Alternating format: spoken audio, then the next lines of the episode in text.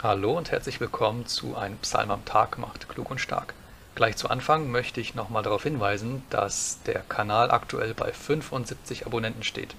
Vielen Dank euch 75 Leuten, das ist echt sehr cool. Das nächste Ziel liegt bei 100 und da wird es die nächste Bonuslesung geben. Deswegen weiter fleißig teilen und ja, sagt es euren Freunden, Verwandten, Bekannten, wem auch immer. So, jetzt geht's aber los mit dem Psalm. Und nach der heutigen Folge könnte so mancher einen Zahnarzt gebrauchen. Ich lese aus der Luther-Übersetzung.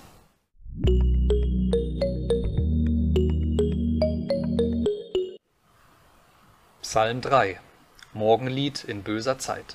Ein Psalm Davids als er vor seinem Sohn Absalom floh. Ach Herr, wie sind meiner Feinde so viel, und erheben sich so viele gegen mich. Viele sagen von mir, er hat keine Hilfe bei Gott.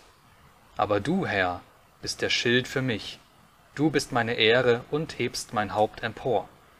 Ich rufe mit meiner Stimme zum Herrn, so erhört er mich von seinem heiligen Berge. Ich liege und schlafe und erwache, denn der Herr hält mich. Ich fürchte mich nicht vor vielen Tausenden, die sich ringsum wider mich legen. Auf, Herr, und hilf mir, mein Gott, denn du schlägst alle meine Feinde auf die Backe und zerschmetterst der gottlosen Zähne. Bei dem Herrn findet man Hilfe. Dein Segen komme über dein Volk. Highlight des Monats. Herzlich willkommen. Heute ist ein Morgenlied in böser Zeit dran, und zwar ein Psalm Davids, als er vor seinem Sohn Absalom floh. Und zwar ist es der Psalm 3.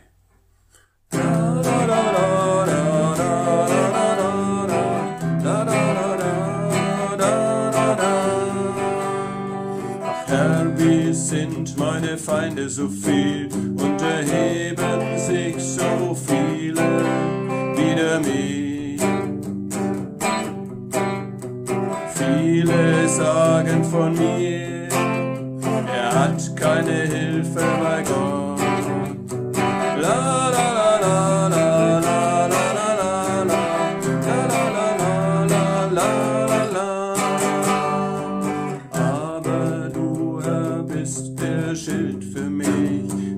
Meine Ehre und hebst mein Haupt empor.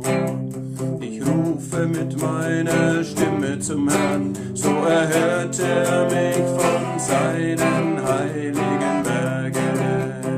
La la la la la la la la la la la la la la la la. Ich liege und schlafe und erwache, denn der Herr hält mich. Ich fürchte mich nicht vor vielen Tausenden, die ringsum mich widerlegen. Auf, Herr, und hilf mir, mein Gott. Du schlägst alle meine Feinde auf die Backe und zerschmetterst der Frevler Zähne. Bei dem Herrn findet man Hilfe. Ein Segen komme über dein Volk.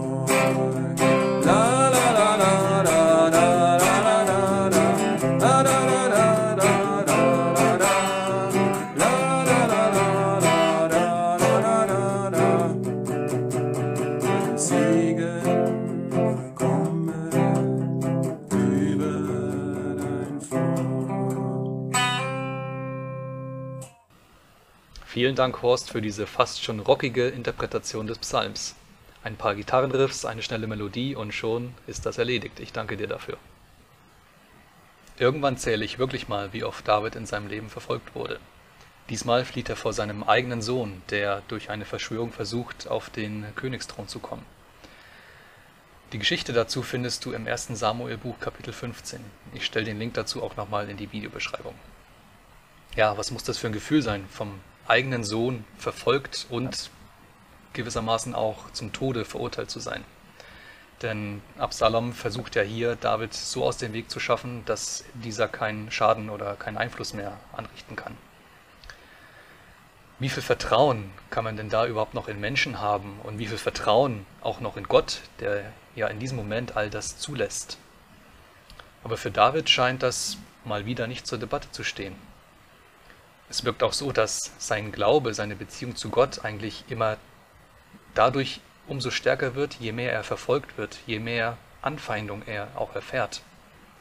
Und gleichzeitig wendet er sich auch wieder hilfesuchend an Gott, denn ihm selbst sind ja im Grunde die Hände gebunden. Er wollte allzu oft auch an Saul nicht die Hand legen, weil er der gesalbte König war. Wie viel mehr wird er nicht die Hand an seine eigenen Kinder legen? Wer würde das schon freiwillig tun? Deshalb tritt Gott hier auf und Gott schlägt Davids Feinde auf die Backe. Das hat auch ein bisschen was von einer Herausforderung, von einer Demütigung. Vielleicht kennst du den Federhandschuh, ähm, den gab es in früheren Zeiten, den hat man sich quasi auf die Backe gehauen, ins Gesicht geschlagen, um damit eine Herausforderung auszusprechen.